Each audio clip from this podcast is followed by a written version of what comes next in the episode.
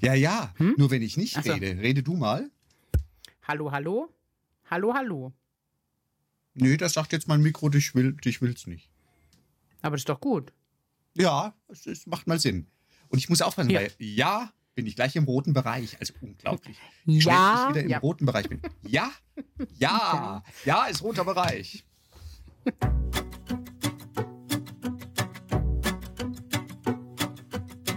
Herzlich willkommen zu Ungeschminkt, dem Podcast der Akademie. Von geälteren Menschen. Große, kleine, dicke, dünne, schwere, leichte. Menschen halt. Das Besondere daran, sie wissen nicht zu welchem Thema. Viel Spaß bei Ungeschminkt. So, Sehr gut. liebe Katrin, du bist bei Ungeschminkt mit dabei. Ja, ich Ja. auch. Hast du irgendeine Idee, äh, was mich an dir interessiert? Oder was Ich ich, glaube, was andere vielleicht interessieren könnte? Ich habe viele Ideen, Dann sag mal. äh, viele Gedanken, aber äh, Sherlock Kennedy hat schon überlegt, na ja, irgendwelche Weiterbildungen, die ich mache, fragt er nicht ab, weil er hat ja gesagt, ich kann entscheiden, ob es in der Familie oder zu Hause bleibt. Also hat es irgendwas mit Mhm. Familie oder zu Hause zu tun. Und da glaube ich fast, dass es mit Nils neuer Schule zu tun hat. Ich bin aber nicht sicher. Ah, ah, Nee? nein, du wieder.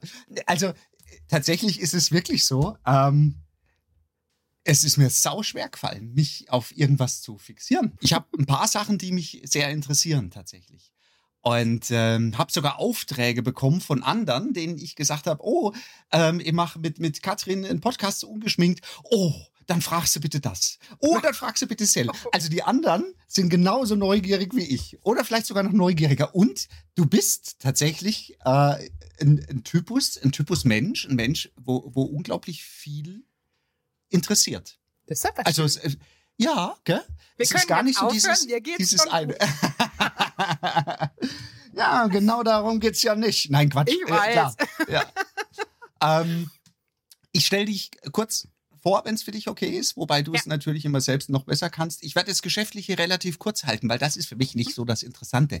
Ähm, du bist bei uns auch unter anderem bei den Anstiftern tätig und sagst sehr erfolgreich und sehr gut. Du äh, bist mitverantwortlich oder hauptverantwortlich für Führen auf Distanz als Kurs ne, bei, der, bei der Bahn. Du hast eine eigene Firma, eine eigene Coaching-Firma, Tamaro. Wa- Was ich, also, ich, ich muss ja mal fragen. Ich kenne ja nur einen Berg, der so heißt. Wa- Was, warum heißt deine Firma Tamaro? Wegen des Berges tatsächlich. Mach keinen Scheiß. Ja, das ist unser Lieblingsberg in der Schweiz. Wir haben ja das große Glück, ein Ferienhaus in der Schweiz zu haben, was 15 bis 20 Minuten von diesem Berg weg ist. Und da gibt es so eine Gondelbahn und dann fährt man hoch. Und wenn man da hochkommt, ist sofort so eine große Weite. Und die, die schon mal da waren, auf dem Berg gibt es ja eine Kirche, die aussieht wie eine Brücke, Okay. die so nach vorne geht. Und ich finde, es ist ein Ort für mich zum äh, Besinnen, zur Einkehr und zum Überblick gewinnen. Und das hat so schön zum Coaching für mich gepasst. Da schau her. Haha. Weil, äh, und ich habe noch gedacht, oh scheiße, ich kenne mich wieder nicht aus. Das hat Mhm. bestimmt irgendeine tiefere Bedeutung mit ähm, Zen-Meditation, mit äh, Buddhismus, mit äh, Weit äh, oder irgendwas. Und dachte mir, verdammt, und ich kenne wieder nur einen Berg in der Schweiz. Haha, dann habe ich sogar einen Treffer. Sehr schön. Ja. Okay, ähm, du warst ursprünglich mal oder vor Jahren mal bei einer anderen Unternehmensberatung auch tätig, ne? Mhm. in, in Köln, bist dann in den Handel, warst da bei Mhm. einem, bei einem sehr erfolgreichen großen Sporthaus als Personalreferentin. Person, wie, wie hat sich's da genannt?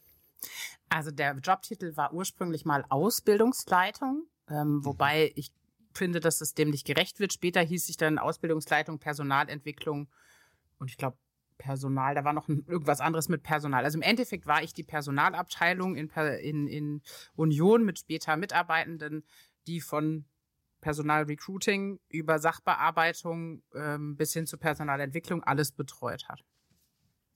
Okay.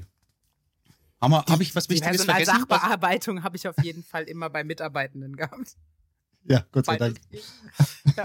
Habe ich irgendwas Wichtiges vergessen, wo du sagst, das wäre mir noch wichtig zu erwähnen? Nein. Nein, das Okay, waren die wichtigsten beruflichen Schritte. So, dann kommen wir zu dir als Mensch.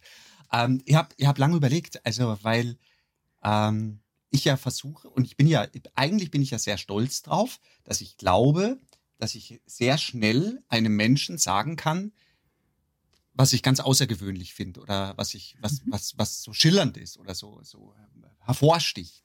Und bei dir habe ich echt lange überlegt, nicht weil ich nichts gefunden habe, sondern umgekehrt, weil ich mir gedacht habe, nee, das stimmt aber auch noch nicht. Nee, das reicht aber auch noch nicht. Nee, das reicht aber auch noch nicht. Und habe mir dann überlegt, okay, wa, was macht dich so besonders? Also du bist ein sehr liberaler Mensch, habe ich den Eindruck. Mhm. Äh, du hast ein sehr stark ausgeprägtes Gerechtigkeitsempfinden. Also dir ist äh, Gerechtigkeit und dann habe ich mir überlegt, ja, aber wem oder was gegenüber? Ja, okay, nee, Menschen sind es nicht allein. Dann habe ich mir überlegt, ja, die Katrin ist, ist ähm, streitbar. Ja, also die tritt auch für was ein. Ja, Katrin ist auch Frauenrechtlerin. Ah, Katrin ist auch Umweltrechtlerin. Und dann habe ich mir gedacht, weißt du was? Ähm, also, also den Begriff gibt es wahrscheinlich gar nicht. Also bis jetzt, Katrin ist eine Weltenrechtlerin. Also weil ich es oh. irgendwie komplett zusammenfassen wollte. Das Besondere daran ist, für alle, die die Katrin nicht kennen, für alle, die die Katrin kennen, die werden jetzt nicken, das weiß ich jetzt schon. Für alle, die die Katrin nicht kennen, das Besondere, finde ich ja, ist, dass du ähm, streitbar bist, dass du einen, einen eigenen Kopf hast, ein eigenes Gemüt hast, eine eigene Emotion hast, aber gefühlt, zumindest die meisten, nicht belehren musst. Also du mhm. hast, hast eine, eine, nach außen eine wundervolle Balance. Also du tolerierst, also ich unterscheide ja sehr stark zwischen tolerieren und akzeptieren. Das ist mhm. ja, das sind ja zwei Welten. Du kannst toll tolerieren und gibst auch so dieses Gefühl, okay, vielleicht kann ich die Meinung gerade nicht teilen, aber wenn das die Sicht dieses Menschen ist und aus welchem Grund auch immer, es wird, es wird einen guten Grund geben, es wird einen Hintergrund mhm. geben, warum der so ist. Ich kann damit leben, ich kann das lassen. Auf der anderen Seite bist du ganz schnell mit dabei, und zwar im Klartext zu sagen, nee, das gefällt mir jetzt nicht. Mhm. Ohne dass da andere, zumindest meistens, ich habe es noch nicht erlebt, ohne dass sich da andere großartig angegriffen fühlen würden. Also, und das ist was für mich was Besonderes. Also ich habe entschieden, für mich bist du eine Weltenrechtlerin. Uh, das ist aber schön. Ob ich mir diesen Titel geben würde, weiß ich gar nicht, aber es fühlt sich schön an und tatsächlich spiegelt es wieder, dass das, was ich mir wünsche zu sein, auch ein Stück weit nach außen kommt, weil für mich wirklich wichtig ist, dass jeder seinen Weg gehen darf, jeder seine Erfahrung machen darf, dass mein Weg nicht besser ist als ein anderer, sondern dass jeder für sich gucken muss, wie es passt. Und wo ziehst du deine Grenze? Also weil, weil ich weiß, ich weiß mhm. auch, und das ist, das ist ja auch was, was dich so besonders macht. Ähm, ja, du tolerierst, aber du sagst schon auch, nee, das heißt für mich, also ähm, im Extrem gibt's ja immer so, also zwei Extreme. Das eine ist so dieser liebevolle Weltenverbesserer, der dann sagt, ja, lass doch alles so sein, wie sie sind. Und jeder ist gut, so wie er ist. Und da bist du ja auch jemand, entschuldige, wenn ich das jetzt hier so offen petzt, zumindest ist das mein Eindruck, da bist du ja schon auch jemand, der dann sagt, nee, ich will nicht, dass du so bleibst, wie du bist. Ich würde mich, also nicht alle sollen so bleiben, wie sie sind. Das hat uns ja Ui. genau dahin gebracht, wo wir jetzt sind. Also es wäre schon schön, wenn sich der ein oder andere vielleicht auch mal bewegen würde. Auf jeden ja, also, Fall, das stimmt. Ja, das stimmt. Das bist du nicht. Also du bist nicht der, der, der äh, liebevolle Weltverbesserer. Du bist aber auch nicht die Predigerin. Also du bist aber auch nicht diejenige, die, wenn sich jemand auf dem, auf dem Jahrmarkt einen Hotdog reinzieht, die dann neben dran steht und den Kopf schüttelt und sagt, weißt du eigentlich, wie viele Hunde dafür sterben mussten? Das bist du ja auch nicht. Nee, das stimmt. Also, ja. Also, das wo ist eine Grenze? Wo, wo ist eine Grenze, wo ich eine Katrin erlebe, die dann zu jemandem sagt, und Freund, jetzt halt einfach mal die Backen. Tatsächlich ist für mich, also ich habe witzigerweise heute ein Zitat gelesen oder einen Spruch von der Mai, ich müsste echt auf, äh, die ähm, so lang auch in Corona-Zeiten auch diese wissenschaftliche Dokumentation gemacht hat, die beim ZDF arbeitet, ähm, mhm. die auch sagt, es Mai gibt so ein Paradoxon. Mai, nee, nicht Mai Brit Inner, sondern das ist ein asiatischer Name. Ist, okay. Kim, ich habe sogar ein Buch von der zu Hause, aber ich weiß nicht mehr. Die kleinste gemeinsame okay. Nenner oder die kleinste gemeinsame Wirklichkeit. Ich google, ich reiche nach. Ähm, und ja. da geht es auch um dieses Paradoxon, dass ein toleranter Mensch Intoleranz nicht akzeptieren darf und kann. Und ich glaube tatsächlich, dass das für mich eine Grenze wäre. Also einmal wäre es eine Grenze, wenn man in mein Haus und Hof eindringt. Ich glaube, dass ich das sehr, mein Mann lacht immer und sagt, dann hast du den NATO-Zaun ausgefahren. Da kann okay. ich mit großen Kanonen schießen. wenn jemand ne, meinen Heim und Hof oder meine Kinder oder so bedroht oder meine Lieben, Ja. da kann ich, glaube ich, sehr intolerant werden. Mm. Und wenn Menschen ähm, politischen Dingen ähm, oft so ungefiltert äh, nacheifern und das ist bei mir Rassismus ganz stark. Ähm, das vor allem Mhm.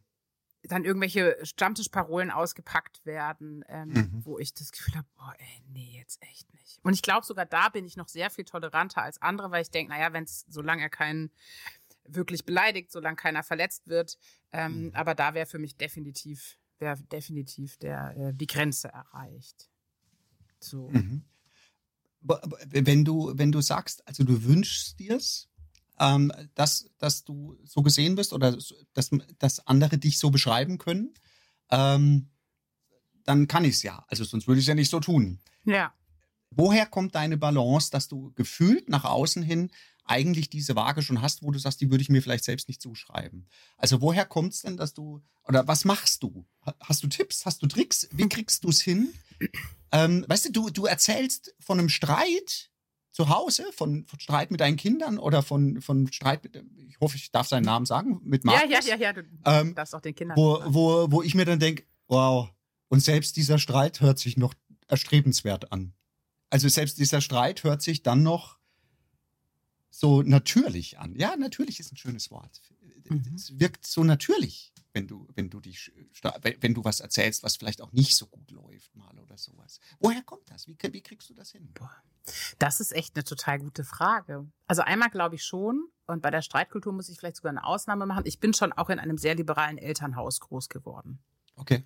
Na, also ich glaube, das äh, spielt schon auch eine Rolle, ähm, dass meine Eltern immer ähm, viele Menschen um sich hatten, dass in unserem Haus immer schon viele Gäste da waren. Wir hatten immer Besuch aus Mhm. anderen Ländern. Wir haben bei Austauschen mitgemacht. Bei uns haben zum Teil hat eine Tochter von einem französischen Austauschlehrer meines Vaters ein halbes Jahr bei uns gewohnt. Bei einer Freundin von mir hat's gebrannt, die hat bei uns gewohnt. Also meine Eltern waren Okay. immer, Menschen waren immer willkommen.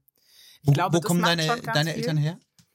Äh, mein Vater ist in Groß-Gerau geboren und wird auch in Groß-Gerau sterben, glaube ich. Also der ist nie da weggekommen. Meine Mutter aus Weiders auf dem Nachbarort. Also die sind tatsächlich äh, in sehr äh, kleinstädtischen, dörflichen Strukturen aufgewachsen. Also gar nicht, also nicht irgendwie auch so intellektuellen Haushalte oder so. Ja. Sowohl die Gro Eltern meiner Eltern, also meiner Mutter als auch meines Vaters, waren Hausfrauen und ähm, Arbeiter. Meine Oma hat immer gearbeitet als Schneiderin. Das war vielleicht so das Outstanding aus dieser Zeit. Aber meine Mutter hat genauso gesagt bekommen, du brauchst kein Abitur machen, du hast einen jüngeren Bruder, du kriegst ja immer Kinder. Also komplett Mhm. klassisch irgendwie. Ähm, deswegen kann ich es gar nicht genau sagen, aber die beiden haben es geschafft, immer aus Dingen, die ihnen in ihrem Leben begegnet sind, tatsächlich Veränderungen herbeizuführen. Und vielleicht ist das was, was ich auch gut kann. Mhm. Ein Beispiel ist tatsächlich einer der besten Freunde meines Vaters hat sich zu Tode getrunken, weil Mhm. er einen Job ergreifen musste, den er nicht ergreifen wollte.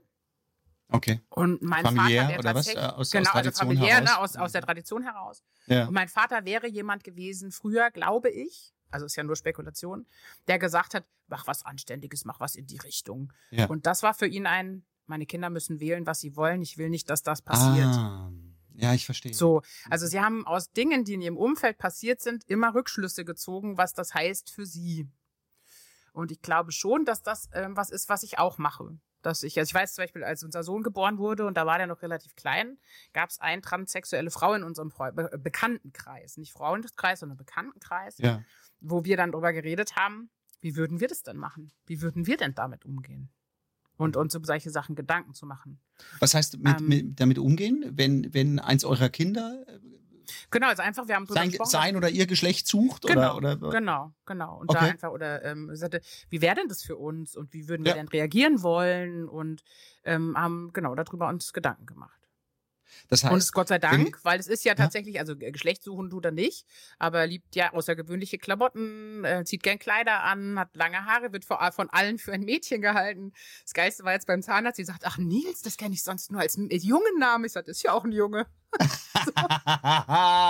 oh, Äh, da, dazu ja. habe ich tatsächlich sogar auch noch eine Frage. Mhm. Also da ging es gar nicht tatsächlich so viel um die, um die äh, Schule von Nils, Mhm. aber da komme ich dann nochmal drauf zu. Ja, okay. Also, was war denn deine Mama von, von Beruf oder dein Papa von Beruf? Was haben die denn gemacht? Meine, mein, mein, mein Vater ist, äh, war Lehrer, der war äh, an einer integrierten Gesamtschule, das ist vielleicht die Besonderheit, und zwar mit Überzeugung. Er ist von diesem Konzept äh, überzeugt gewesen, dass wenn alle Ja. zusammen auf einer Schule A, lernen und die ähm, nur in ihren Fächern, in denen sie gut sind, in die guten Kurse kommen, aber auch die Möglichkeit haben, in anderen Fächern in die schlechte. Also dieses integrierte Gesamtschulkonzept ist ja, dass ich in Mathe sehr, sehr gut sein kann und da in einem Leistungskurs bin und in Deutsch dafür in einem anderen Kurs bin.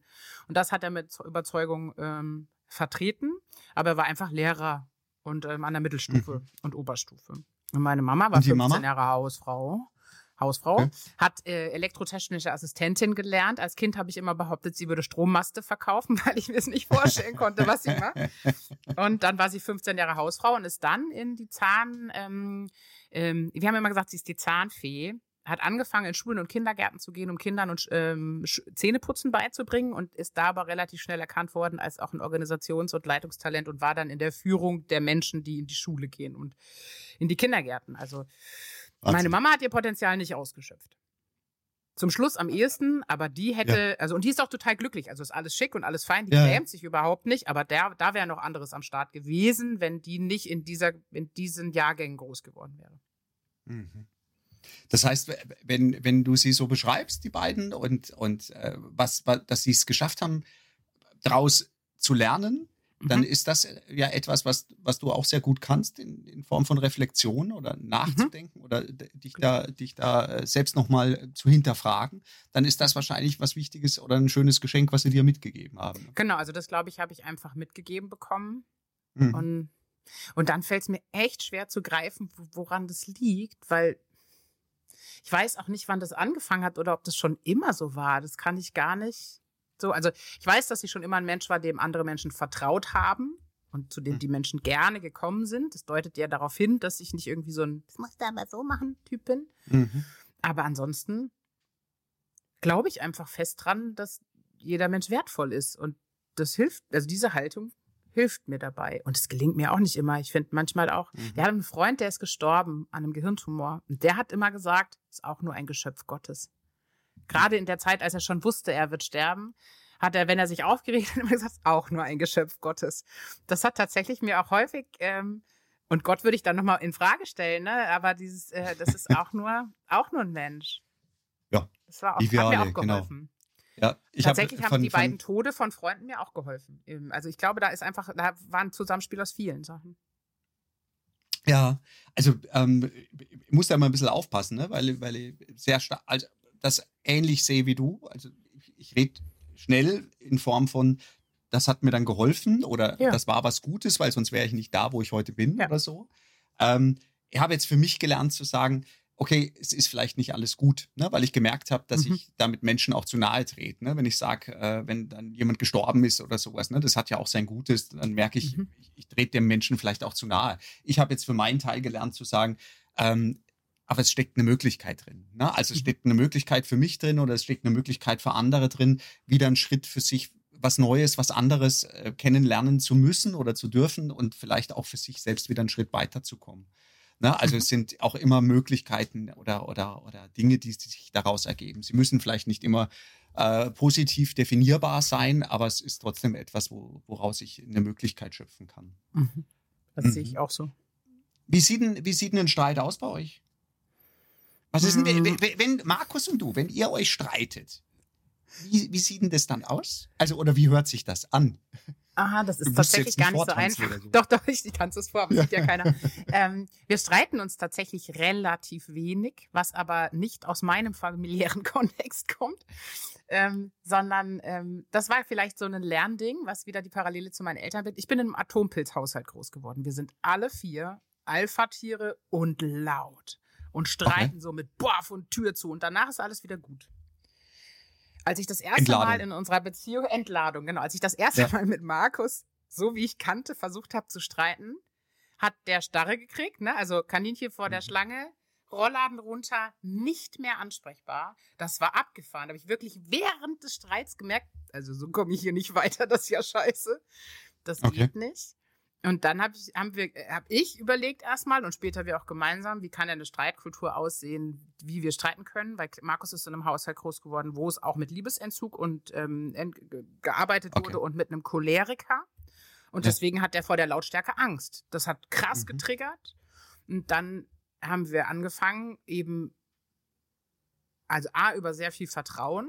Und ich habe angefangen, im Streit ihn immer zu berühren und zu sagen, ich liebe dich, es mhm. ist alles gut und das stört mich. Ich liebe dich, es ist alles gut und das geht nicht.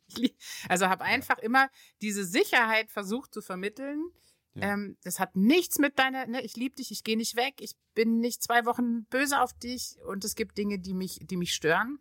Und ich glaube, bei Markus hat es tatsächlich das Vertrauen gemacht, dass wir angefangen haben, so zu streiten und die, das Wissen, ich liebe ihn unendlich mhm. und ähm, das Vertrauen, dass er jetzt auch sagt, boah, so aber nett. Na, ich weiß noch genau, es gab eine Situation, da haben wir noch in Oberolm im Haus gewohnt, da habe ich irgendwie rumgepumpt, weil ich das ja schon auch kann. Und da drehte er sich um zu mir und sagte, nicht in diesem Ton. Und da wusste ich, jetzt kann ich ihn heiraten. Das war wirklich der Moment, wo ich gedacht habe, jetzt kann ich ihn heiraten, weil er einfach sagt, was er denkt. Jetzt überlebt er. Und das, genau, jetzt überlebt er. Und er musste wirklich lernen. Ich weiß noch, ich gesagt, ich habe gemerkt, irgendwas stimmt nicht. Ich habe gesagt, irgendwas, irgendwas habe ich doch Blödes gemacht. Du, du bist irgendwie anders als sonst. Und er, nee, nee. Komm jetzt, irgendwas fandest du scheiße, ich kann es doch spüren. Ja. Ja. Nee, nee. Sag mir jetzt sofort, was los ist. Und dann hat er es mir gesagt und dann war es gut. Er hat gemerkt, ich tue ihm nicht weh, ich gehe nicht weg ja. und dann war es auch in Ordnung. Ich glaube, wir sind tatsächlich beide sehr aneinander gewachsen. Deswegen streiten wir uns nicht mhm. viel. Meistens ist einer dann irgendwie in so einem Kampfmodus und der andere kennt das und sagt dann, N -n, in das Spiel gehe ich nicht rein. Und also dann ja schaffen wir es uns schlecht zu deesk äh, ja, deeskalieren. Also ja. wir streiten fast nie, tatsächlich. Und diskutieren dann eher im Nachhinein. Wie ist, ne? so wie, ist es denn mit deinen Kindern? Wie oh, da, da streiten die, ja, mit denen streite ich mich volle Stra äh, Strafst du deine Kinder? Kriegen deine ja. Kinder Strafen? Ja, kriegen sie. Wie, ich darf ich so fragen, gerne ohne welche? machen. Ja. ja. Was ist denn eine Strafe dann? Mm, also eine Strafe, die Gott sei Dank schon lange nicht mehr sein musste, war Fernsehverbot, okay. Medienverbot, ähm, solche Sachen. Das ist so, ähm, das ist das, also es ist die Strafe der Wahl, weil es die ist, die am besten zieht. Mhm. Vor allem bei unserem Sohn. Mhm. Da brauchst du mhm. nur Medienverbot in die Nähe rücken, dann geht's. Tatsächlich gelingt es uns aber im Moment, wenn ich so drüber nachdenke, ganz gut, ohne Strafen zu erziehen, weil ich es eigentlich hasse wie die Pest. Ich finde das total scheiße. Ich will gar nicht mit Strafen ja. erziehen. Ja. Aber ich habe noch kein adäquates Mittel gefunden. Ähm, ja. Genau, also eigentlich versuchen wir Dinge zu finden, die mit dem zusammenhängen, was sie tun. Das ist ja so eine mhm. Empfehlung, dass man, wenn man schon straft, dann wenigstens einen Zusammenhang herstellt. Ähm, aber wie gesagt, bei uns äh, funktioniert sowas wie Medienverbot oder so am besten. Ähm, mhm. Aber es ist, haben wir schon lange nicht mehr. Wahnsinn, Gott sei Dank. Ja. ja. Voll fies ist das. Unglaublich. Ja, okay. Also, weißt du, und das, das ist vielleicht, ähm, was heißt das Rezept? Aber vielleicht ist das äh, das Geschenk, das du hast. Weißt du, auf der einen Seite, dass du sehr stark aus dem lernen kannst, was du erlebst. Ja, also sehr stark reflektierst. Muss man ja auch mit der Meide wieder schon fast aufpassen, dass es nicht ein Unwort wird. Reflektierst mal. Ne? Aber also dieses wirklich durchspielen und gucken, was hat es mit mir zu tun, was kann ich verändern. Mhm. Und gleichzeitig wahrscheinlich auch durch deinen Atompilzhaushalt, in dem du groß geworden bist, die Stärke hast, nicht alles in Frage zu stellen.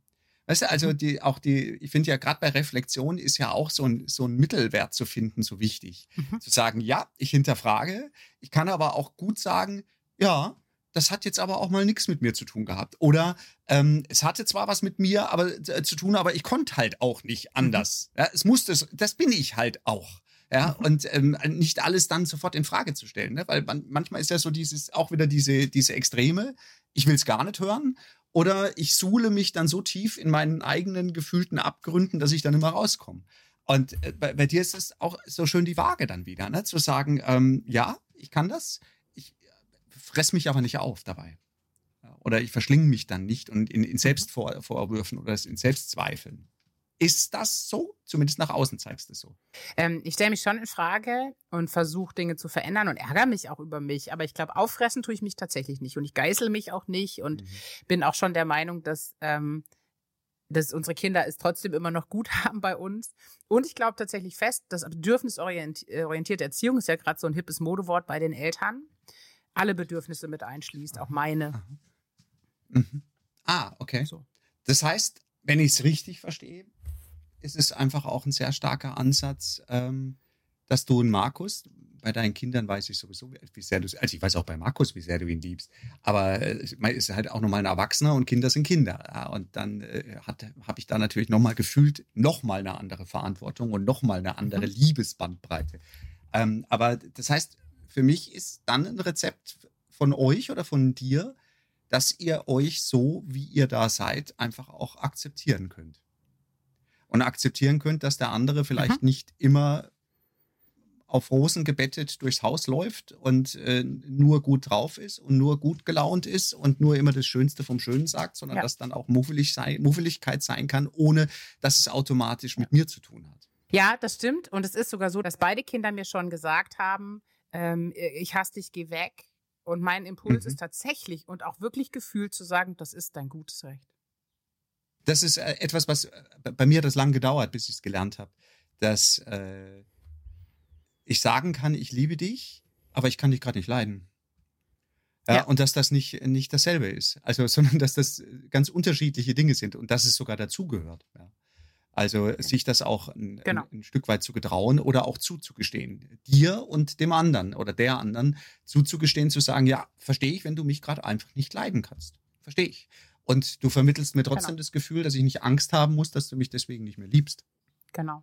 Und ich weiß, unsere Tochter zum Beispiel, die muss das wirklich lernen. Wenn wir schimpfen, hat sie, hatte sie, ich glaube, es hat sich wirklich auch verbessert, das Gefühl, wir haben sie nicht mehr lieb. Und das konnten wir immer sagen. Du hast uns doch mhm. auch manchmal, du liebst uns immer und manchmal bist du zornig auf uns. Genauso ist das auch. Wir lieben dich immer. Und gerade mag ich dein Verhalten ja. nicht. Ja, ja, ich verstehe. Mhm.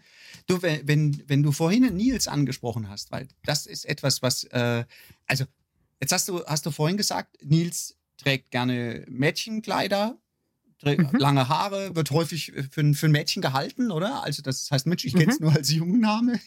das ist natürlich geil. Ja, das war wirklich das Geilste. Äh, ja. Und ähm, das, also ich kenne das ja auch. Ich kenne das ja tatsächlich, dass ich sage, ähm, ob das jetzt mein Neffe ist oder ob, ob das Kinder aus dem Bekanntenkreis waren oder so, dass Jungs immer diese Phasen mal haben, wo sie sagen, mhm. ja, warum soll ich denn nicht eine Prinzessin sein? Hm. Und warum ja. auch nicht? Ja, also äh, oder mit Barbie-Puppen spielen oder mit sonst was. Das wäre ja dramatisch, wenn wir sagen würden, nein.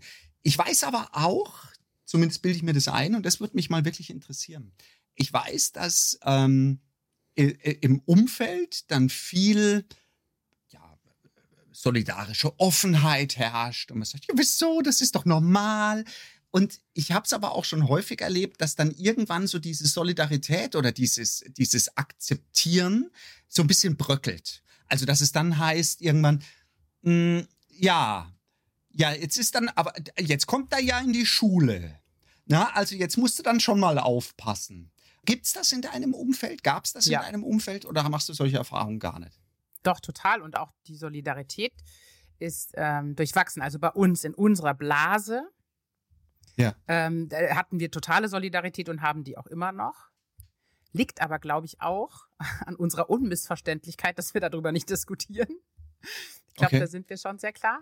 Aber es gab ganz viele Menschen in erweiterten Bekanntenkreisen oder die irgendwie über den Beruf kamen, die echt Fragen gestellt haben, wie habt ihr keine Angst, dass der schwul wird?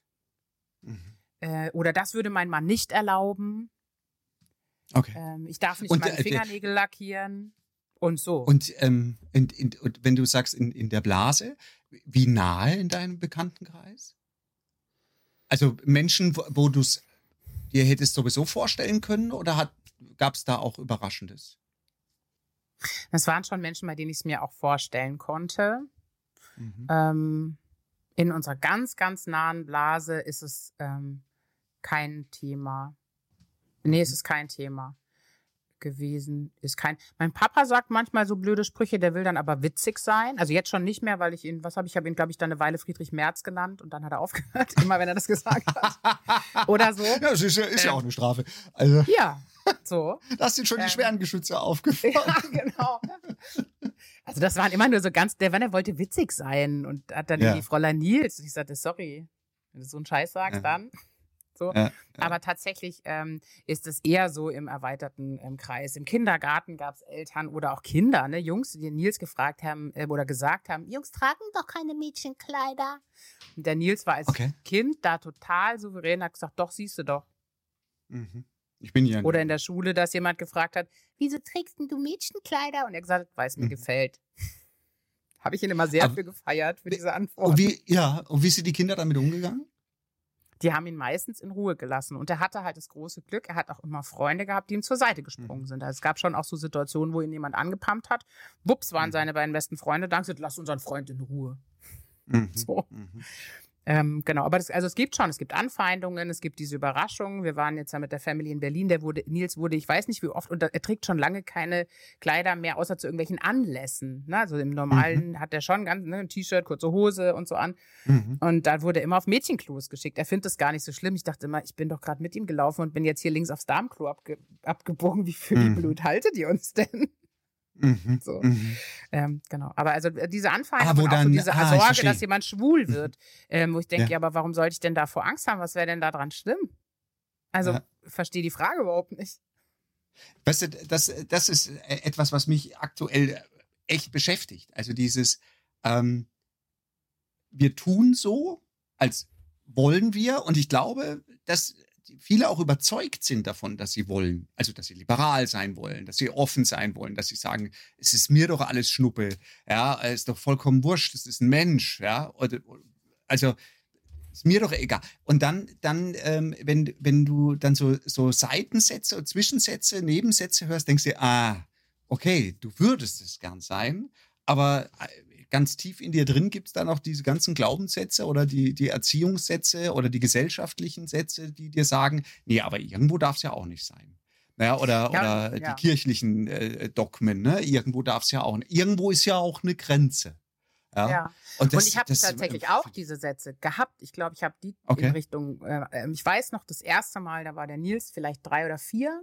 Die Honda ist auf jeden mhm. Fall schon gelaufen, also wahrscheinlich eher vier. Und es war ein Chorkonzert von Markus und wir sind damit hin. Und Ronja mhm. hat ein mhm. Kleid angezogen. Und Nils sagte, ich will auch ein Kleid. Mhm.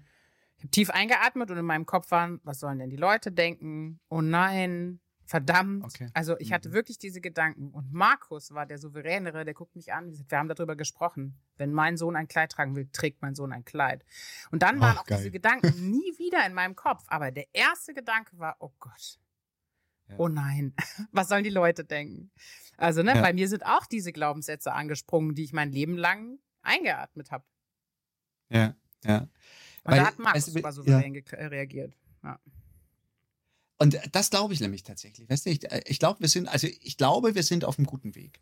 Es wird, wird gerade äh, heiß diskutiert und das finde ich immer gut. Ja, und wenn, wenn so diese, diese wundervollen Sätze dann kommen im Training oder im Seminar, äh, wegen mir braucht es das nicht. Das finde ich auch immer so spannend. Also mhm. hinsichtlich Gleichberechtigung Männer, Frauen, dass die Männer dann immer gern sagen, also wegen mir braucht es die Gleichberechtigung nicht. Für mich ist das selbstverständlich. Mhm. Ja, das, ja, wegen wem denn dann? Also, weißt, wenn nicht wegen den Männern oder wegen uns Männern, wegen der gesamten Männergesellschaft, wegen wem denn dann? Ja, also äh, ich, ich finde das, find das so witzig, ja, dass wir uns da so frei oder von schreiben. Und mir geht es nämlich tatsächlich so, dass ich dann am Überlegen bin und mir sage, ja, äh, ich weiß, ich bin der Überzeugung, alle Menschen sind gleich. Ja, egal welche, welche Hautfarbe, egal welcher Glaube, egal welches Geschlecht.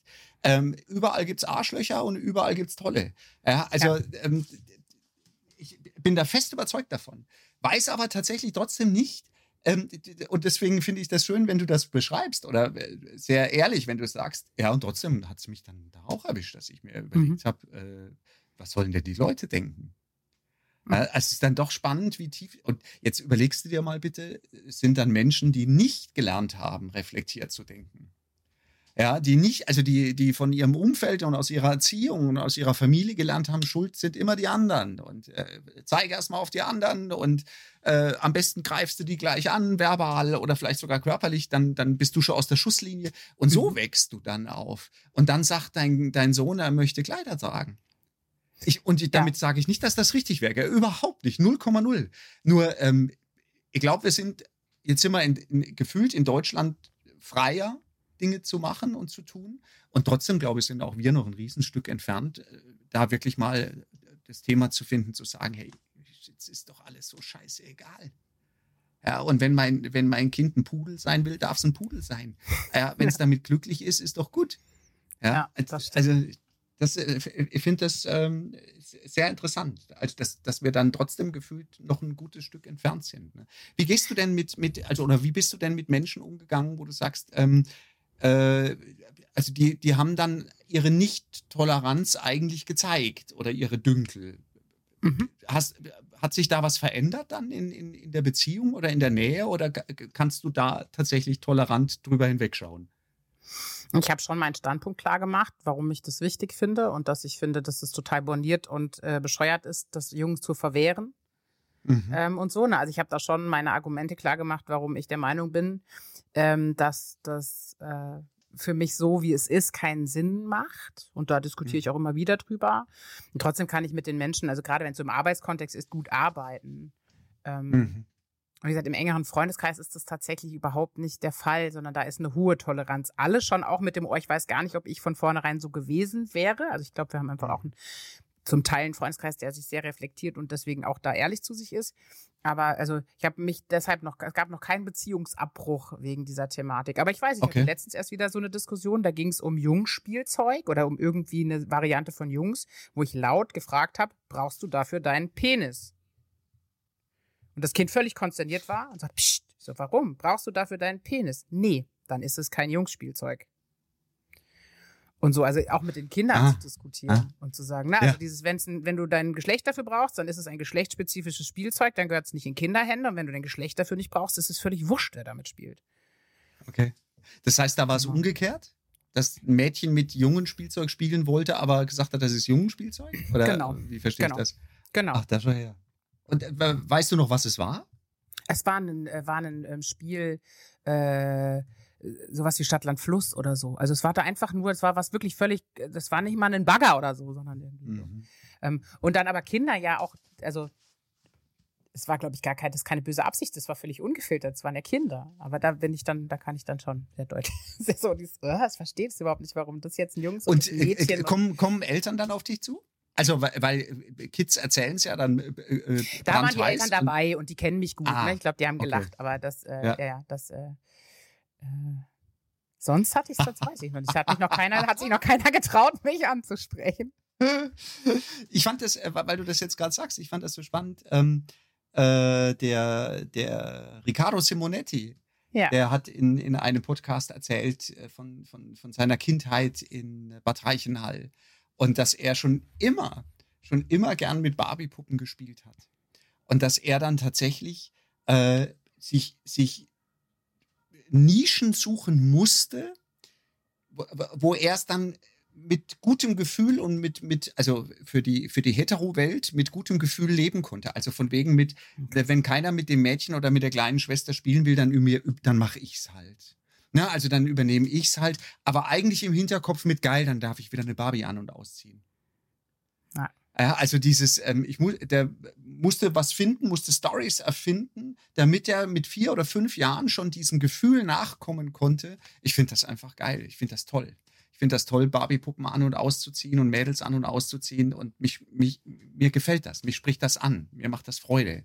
Und war, musste dann damals schon so strategisch sein, sich was einfallen zu lassen, ähm, damit er in, in seinem Hetero-Umfeld nicht womöglich äh, gedisst wird oder, oder, oder äh, womöglich heißt noch mal, pass auf, dass er nicht schwul wird oder dass er, dass er krank ist oder sowas. Ne? Ja, und ich also ich finde das total schlimm. Extrem. Ich finde das, wenn ich das ja. höre, total schlimm und denke, warum, warum, tun wir unseren Kindern und auch uns das an? Wieso kann ich ja. nicht einfach machen, auf was ich Bock habe? Ja, unglaublich.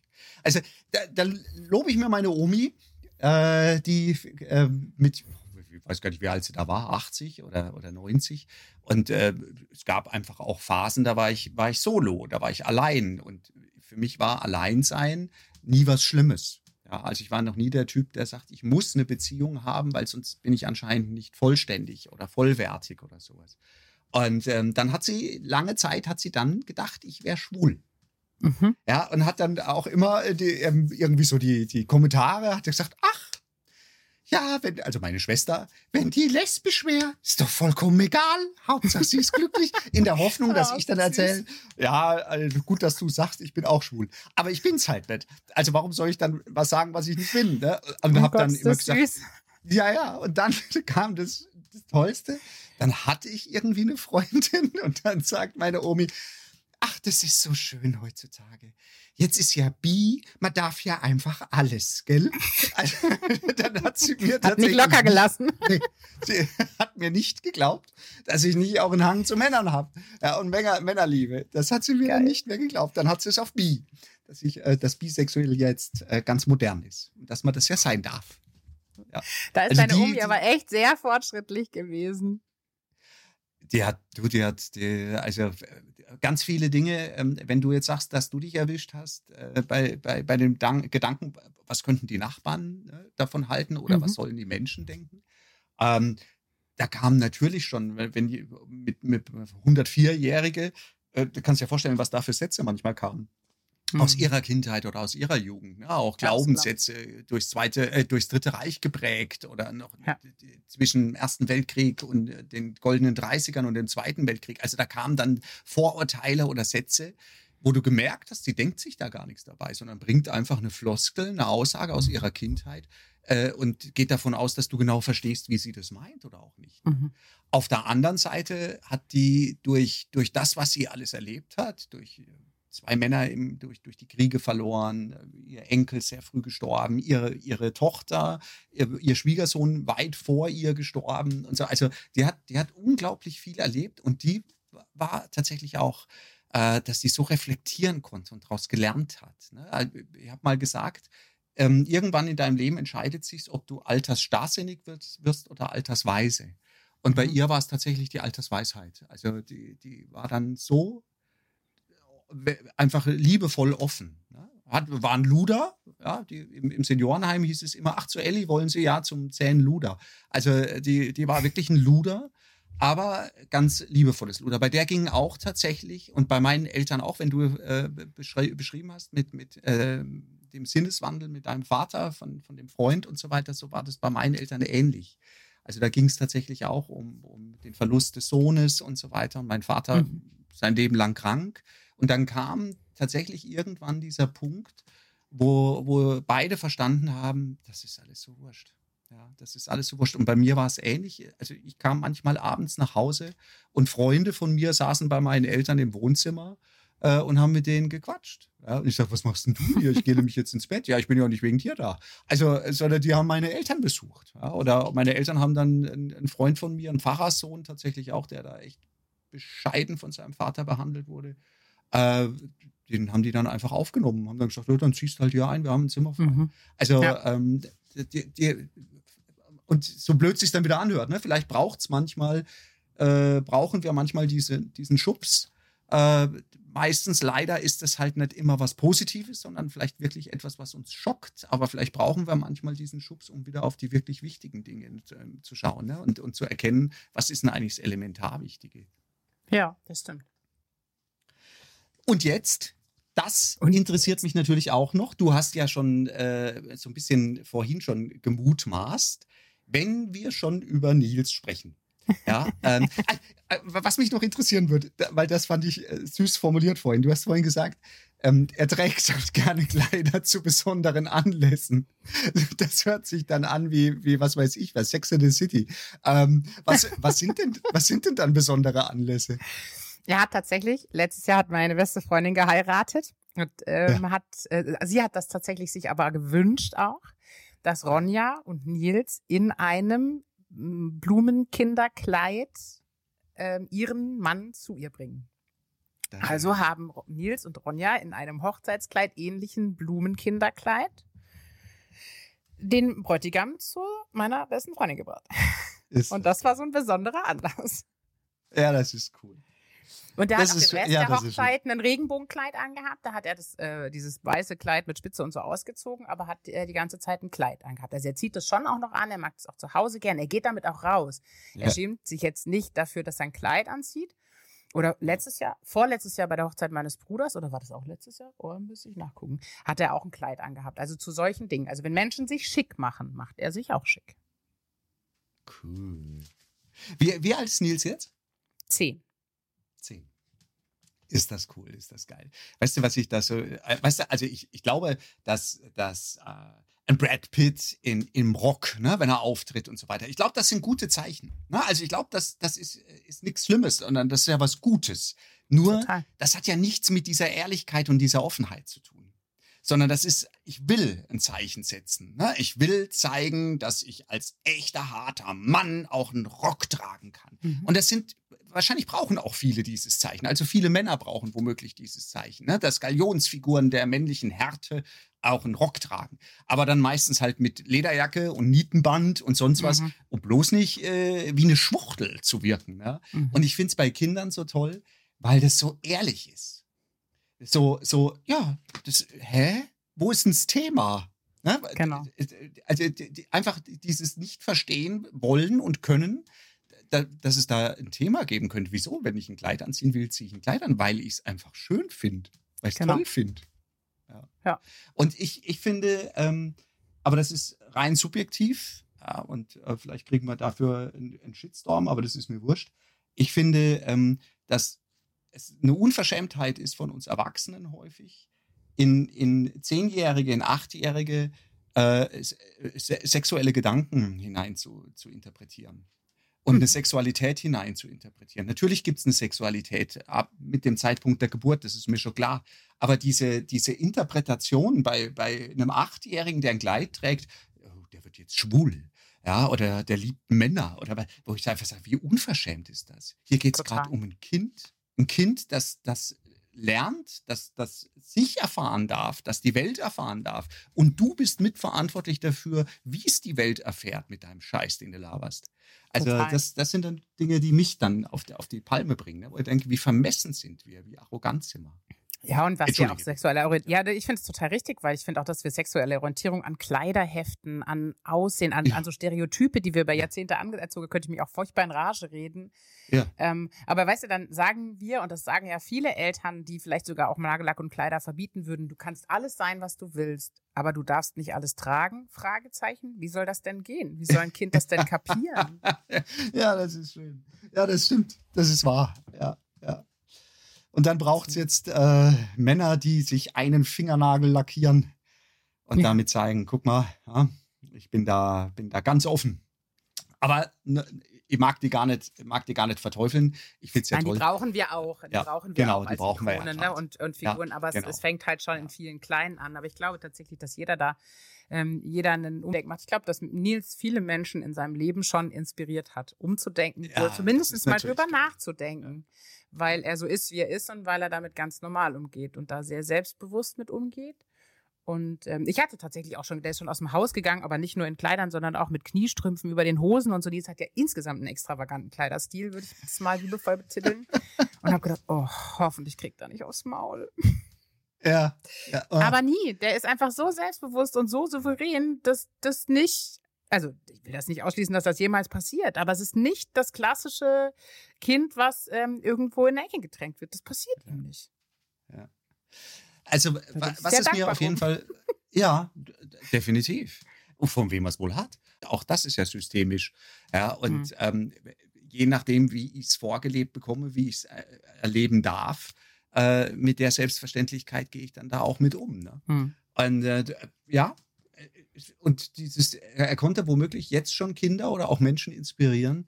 Mei, was, was für ein Traum. Total. Äh, ganz, ganz wertvolle volle Rolle. Ja. Ich muss dann auch immer aufpassen, dass ich nicht gefühlt etwas zu groß mache, weil ich sage, ich will ja gar nicht, dass es groß mhm. ist, sondern ich will ja, dass es was Normales ja. ist. Ja, also muss ich aufpassen, dass ich es nicht zu groß mache, damit es überhaupt was Normales sein darf. Ja, also wir reden dann immer von, ja, aber das ist ja normal. Warum muss ich dann so viel drüber reden, wenn es normal wäre? Weil es halt ne? noch also, nicht normal ist. Ne? Also ähm, das ist ja das, das ja, ist halt noch nicht leider. normal. Ja. Ja. Es ist noch nicht normal. Deswegen braucht es das auch. Es braucht Männer, die sich Fingernägel lackieren. Es braucht Männer, die Röcke anziehen. Es braucht Frauen, die sagen, ähm, ich habe ein Anrecht auf eine Führungsposition und nicht, weil ich mich wie ein Mann benehme, sondern weil ich meine Rolle als Frau lebe, weil ich mich als Mensch mhm. lebe und weil ich es einfach saugut kann.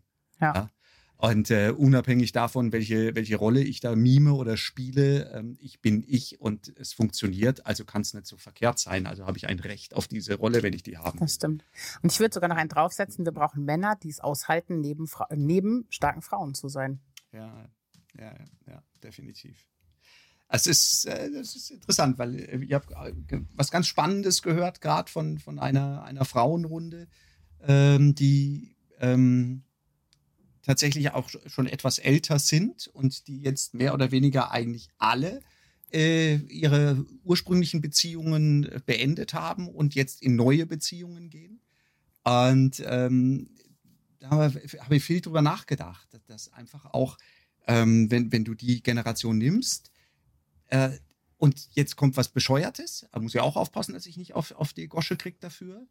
Ähm, es natürlich einfach auch in, in jungen Jahren, sowieso in der Generation, in jungen Jahren es einfach auch erstrebenswert war zu sagen, ich suche mir einen starken Partner. Mhm. Und leider war stark ganz häufig verwechselt mit Dominanz oder mhm. ganz häufig das, das Ähnliche. Ne? Mhm. Und, und heute, Gott sei es gedankt, glaube ich, dass vielen Frauen, vielen jungen Frauen auch klar ist, dass Stärke nichts mit Dominanz zu tun hat, sondern Stärke eher das, genau das, was du sagst. Stärke bedeutet zu akzeptieren, sich darüber zu freuen, es zu forcieren, dass die Partnerin oder der Partner genauso stark sind mhm. oder sogar noch stärker sind, noch erfolgreicher sind. Und dann ist für mich Stärke zu sagen, und darüber freue ich mich ja. von ganzem Herzen. Genau. Ja? Äh, und ich glaube, da wandelt sich gerade was extrem. Und diese Generation musste wahrscheinlich an Frauen leider, leider, gell, das, auch das ist nichts, wo ich sage, hurra, sondern leider mussten die erleiden, dass äh, da Verwechslung zwischen Stärke und Dominanz auch war. Ne? Ja, das stimmt. Und Unterdrückung, ja. So, jetzt aber noch mal ganz kurz zum Nils zurück. Weil ja Nils, und du hast es vorhin gesagt, das interessiert mich nämlich natürlich auch brennend, äh, ja ein neues, oder was heißt ein neues, ein etwas anderes Schulsystem besucht. Mhm. Genau. Magst du dazu doch bitte was sagen? Ja, gerne. Also tatsächlich stand jetzt ja vor über einem Jahr bei uns die Schulwahl an und wir haben uns echt so ein bisschen schwer getan mit der Schulwahl. Nils kriegt eine Gymnasialempfehlung, das war alles klar. Nils tut sich auch total leicht in der Schule. Ne? Der geht sehr butterweich mhm. durch die Grundschule, der kommt mit dem System klar. Also es war ähm, jetzt nicht irgendwie ein Leidensdruck, aber irgendwie haben wir beide trotzdem das Gefühl, wir wollen lieber eine G9-Schule. Also eine, die 13 Jahre geht und keine 12, weil wir es Quatsch finden, dass man früher mit der Schule fertig ist, damit man noch früher arbeiten kann. Ähm, und die G9-Schulen haben uns nicht so wirklich überzeugt bei uns in der Region. Und dann haben wir mitbekommen, es mhm. macht eine neue. Schule auf. Und dann habe ich das Konzept gelesen und mein Pädagogenherz hat gejubelt und gesagt, wie geil ist das denn bitte? Markus war erst skeptisch okay. und dann war Markus mit Nils auf einem Mitmachtag ich konnte nicht, gearbeitet. Und ähm, dann kamen die beiden mit leuchtenden Augen zurück. Und Nils hat was gesagt, was er wirklich, er hat vorher immer gesagt, sprecht euch doch bitte mit den Eltern meiner Freunde ab und so. Und er kam heim und sagt, auf diese Schule gehe ich, egal wer mitkommt. Geil. Okay. Und was krass. ist das? Genau, also es ist ein Gymnasium, ein staatliches Gymnasium. Die unterliegen genauso. Eine staatliche ein Schule. staatliches Gymnasium, genau, eine staatliche Schule, die unterliegen okay. allen Lehrplänen und allen Prüfungsplänen genauso wie jedes andere Gymnasium, was du so kennst in deinem Umfeld. Aber sie haben Lernen für mhm. sich revolutioniert und es gibt tatsächlich sogar auch schon Vergleichsschulen, die da schon ein Stück weiter sind als unsere Schule jetzt. Und sie sagen, ähm, dass Fächerunterricht ja überhaupt nicht dem Alltag und der Realität entspricht. Ich laufe ja nicht durch die Welt und ja. da gibt's links Mathe und rechts Deutsch, sondern es ist ja alles immer kontextbezogen. Das heißt, die ja. lernen kontextbezogen. Die lernen nicht Deutsch getrennt, Mathe getrennt, irgendwas anderes getrennt, sondern sie lernen es immer in Zusammenhang zu irgendetwas, wie zum Beispiel einem Kriminalfall gibt einen Kriminalfall, Katze ist verschwunden. Dafür muss das Kind einen Bericht für die Zeitung schreiben, muss eine englische Sprachnachricht aufnehmen und das an die englische Polizei schicken, muss Katzenhaare im Mikroskop untersuchen, muss einen Wegeplan machen, muss ein Phantombild zeichnen und wups hast du zehn Fächer abgegriffen. Ähm, so, Geil. also es ist und dann äh, in, in, späteren in späteren Jahren dann noch die die Einsatzkosten der Polizei errechnen. Ja, wahrscheinlich, genau. Also und natürlich haben die auch ein Stück weit, also es gibt, also ich stelle mir es und das ist tatsächlich, sehr, Markus und ich sind ja auch in dem alten System, was alle Hörer und Hörerinnen jetzt ja. ähm, auch kennengelernt haben, groß geworden. Das heißt, manches ist auch nur so eine Fantasieblase in unserem Kopf oder basiert auf Erzählungen. Wir wissen ja noch nicht, wie es ist, aber es ist eben ja. so, dass es es gibt keine Klassen, es gibt Sozialgruppen, die sind sehr viel kleiner, mit denen lernen lerne ich aber gar nicht ja. unbedingt, sondern mit denen habe ich so initialisierende Montagsrunde. Es gibt auch eine Gesamtjahrgangskonferenz einmal die Woche oder einmal im Monat. Also es gibt schon Verbund Themen, aber viel kleiner gestrickt. Und es gibt auch Termine mit Lehr Fachlehrern. Also ich habe dann auch vielleicht mal 20 Minuten einen Termin mit meinem Deutschlehrer, wo ich in einer kleinen Runde das äh, Projektthema, was ich wissen muss in Deutsch, dann auch vermittelt bekomme. Also es gibt schon so Vermittlungsinstanzen, aber die sind nie 45 Minuten ähm, äh, also immer viel kürzer. Und dann dürfen die Kinder sehr frei wählen, will ich jetzt gerade alleine an meinem Schreibtisch arbeiten oder möchte ich gerne okay. in einer Gruppenarbeit arbeiten. In der freien Zeit, die außerhalb der Termine ist, dürfen sie das selbst entscheiden. Was ich mega geil finde, also jedes Kind hat da einen Schreibtisch und ähm, ja. darf dann ins ähm, Lernloft gehen, so heißt äh, also es sind auch schicke Namen so naja, auf jeden Fall ins Lernloft gehen zu seinem Schreibtisch und ähm, hat aber natürlich Termine, also ein bisschen wie im Arbeitsleben. Ich habe ein Meeting, da muss ich mich darauf vorbereiten, da gehe ich hin und danach habe ich wieder Arbeit, die ich mir selber strukturiere. Und da kann ich gucken, gehe ja. ich jetzt gerade zu einer Kollegin und quatsch mit der oder muss ich irgendwas machen und gehe dafür in den Seminarraum? Oder will ich jetzt für mich in Ruhe arbeiten, mach die Tür zu und häng das bitte nicht stören Schild an die Tür. Ähm, genau, so ist und das äh, Konzept. Wenn ich das, wenn ich jetzt nur deine Erzählungen höre, ähm, stelle ich mir ja die Frage, wie viele Schüler können die denn überhaupt aufnehmen? 120 und pro Jahrgang. Zweitens, und ist, weißt du, ob das ausgebucht ist? Ja, ist ausgebucht. Sind alle Plätze voll. Aber man muss auch sagen, dass wir ganz viele Menschen in unserem Dunstkreis haben. Über die Schule haben 120 wir ja, ja 100 pro Jahrgang. Also, und Nils ist der oh, erste das heißt, Jahrgang. Das sind sechs, sechs Klassen, oder? Genau, das ja. ist äh, nee, vierzügig. Warte mal, oh Gott, wenn ich jetzt rechnen könnte. Vierzügig. 30 bis äh, 30 pro Klasse würden gehen in der normalen Regelschule. Okay. Vierzügig, also vier Klassen wären es auf einer normalen Schule, aber es gibt ja kein klassisches Klassenverbund. Ja. Ähm, die fahren ja, auch mit den 120 komplett auf Klassenfahrt. Na, also die fahren alle zusammen auf eine Kursfahrt mit mehreren Erlebnispädagogen dabei, also ziemlich cool durchdacht. Die haben ein Erlebnispädagogisches Institut, was vorher mit denen schon drei Tage vor Ort kennenlernen und eingrooven macht und dann fahren die mit denen auch drei Tage weg mit den Lehrern und diesem Erlebnispädagogen. Ähm, ist das geil. Genau, die haben das. Ey, da, also, ja, das gibt ja Hoffnung. Total, es gibt total, wobei die Lehrer. Und, das ist eine staatliche Schule ist. Das dass ihnen Steine in den Weg gelegt werden. Ich glaube, die Politik hat noch nicht so ein richtiges Interesse dran. Aber es ist eine staatliche Schule, die äh, ist, äh, ja, ist ähm, genauso, wird genauso behandelt wie jedes andere G9-Gymnasium in Mainz auch. Ist das toll. Also da, das ist echt etwas, wo ich wirklich sage, wow, ist das schön. Ja. ja ich kenne das noch von, von, von meiner Tochter damals die ist ja unglaublich gerne in die Grundschule mhm. gegangen, hatte dort aber auch eine sehr untypische Lehrerin, sowieso für Bayern, ähm, die unglaublich viel Zeit sich genommen hat für die Kinder, die unglaublich viel Positives ähm, herausgehoben hat, hervorgestellt hat. Ne? Also wirklich immer äh, geguckt hat, was kann ein Kind und nicht Ad Fehler, mhm. Ad Fehler. Ne? Also war wirklich toll. Sie war kein einziges Mal krank in den vier Jahren. Immer wenn die krank war, hat sie Angst gehabt, sie verpasst was und sie muss in die Schule. Sie will in die Schule. Und dann kam sie aufs Gymnasium. Und dann hat das sechs Monate gedauert. Und dann hatte sie wirklich spürbar ein, ein Kulturschock. Also die war völlig schockiert. Es ging bis zum Abi weiter, dass ihr dieses Schulsystem, ach, das ist Schule. Die hat bis zum Abi nur gewirkt und gekämpft. Mhm weil sie, weil sie keinen Spaß, keine Freude, nichts gemacht hat, weil sie es einfach anders vorher kennengelernt hatte. Und das hört sich natürlich jetzt nach einer Weiterführung an, wo ich sage, oh, das hört sich, hört sich super an. Gibt garantiert viele Schattenseiten. Es wäre auch dramatisch, wenn nicht, ja, und merkwürdig, wenn nicht. Aber da drücke ich ja jetzt schon alle Daumen, die ich habe. Auf jeden Fall. Wann geht's denn los? Ja, jetzt nach den Sommerferien, also Anfang September. Und wir wissen jetzt schon, dass es, also äh, der Nils oder der Jahrgang, in dem der Nils jetzt startet, ist ja der erste Jahrgang. Und jetzt gab es wegen ja. ähm, Streitigkeiten auch schon Probleme mit dem Gebäude. Das heißt, es, die werden zehn Wochen erstmal in ein Ausweichgebäude gehen, weil eine Baufirma, die mhm. den Auftrag nicht bekommen hat, an der letzten Tag der Einspruchfrist geklagt hat. Dann musste das erstmal alles vor okay. Gericht. Dann hat aber die, ne, die eigentliche Entscheidung war die richtige, aber das musste erstmal festgestellt werden. Dann gab es Streitigkeiten mit ah, Anwohnern. Okay. Also es ist schon klar, als erster Jahrgang hast du halt diese Themen. Aber ich ja. finde, ich glaube, ja. das spricht auch für die Elternschaft, ich glaube, alle Eltern haben ihr Kind da bewusst angemeldet, weil viele sagen, ich finde das Konzept toll, ich finde das gut, was die machen, aber ich will erstmal, dass die üben. Ja. So. Und ich ja. will das, ich will erstmal wissen, wie das wirklich ist. Und die Eltern, die das Kind jetzt da angemeldet haben, sind ja bereit, Versuchskaninchen zu stellen, sag ich mal böse. Ja. Ähm, und so ein Zufall, dass ihr da auch dazu gehört. So ein Zufall, dass wir da auch dazu Passt ja gar nicht zu Passt dir. gar nicht. Naja, ich habe ich hab für mich tatsächlich das Argument, ähm, ich kann doch nicht jahrelang sagen, ich will, dass das Schulsystem sich Ja, ja. ändert und dann ändert sich was und dann nicht mitmachen.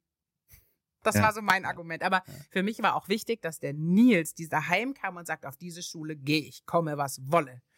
Und wenn er gesagt hätte, Egal, er will da nicht mitkommt. hin, dann hätten wir ihn da auch nicht angemeldet.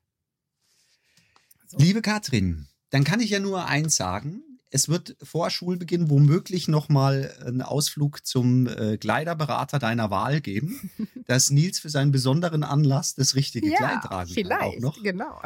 Ey, ich finde das sau cool. Ich drücke ganz fest die Daumen, dass das Versuchskaninchen, dass das Freude macht, Spaß macht und dass es das äh, mit sich bringt, was wahrscheinlich ganz viele Eltern sowieso erhoffen Mhm. Ja, was ihre Kinder in der Schulzeit lernen und wir einen Sprung mal machen jetzt auch. Das wäre ja toll, was die Schulsysteme betrifft, weil es genau wie du sagst, seit was weiß ich wie viel gefühlten äh, Jahren, jedes Jahr, wenn die Studie rauskommt mit Europa-Vergleich, schimpft jeder und schüttelt mit dem Kopf. Wenn es dann aber soweit ist, dass sich jemand oder insbesondere eine staatliche Schule trauen würde, lass uns mal das Konzept dann auch wirklich verändern, äh, dann gilt es einfach da auch mitzuziehen. Ja. Ja. Jetzt muss man natürlich auch eins dazu sagen, ähm, das ist Hessen, ne? Du bist Hessen, Nee, ist Rheinland-Pfalz. oder? He- Rheinland-Pfalz. Das ist Rheinland. Ja, ja, das ist Rheinland-Pfalz. Also tatsächlich ist ja dieses ganze Gesamtschulsystem kommt ja eher aus Hessen. Ne? Da, da bin ich ja aufgewachsen, Ja. aber die Schule ist in Rheinland-Pfalz. Im katholischen Rheinland-Pfalz. Dann nehme ich alles zurück und feiere die Rheinland-Pfälzer. Ja.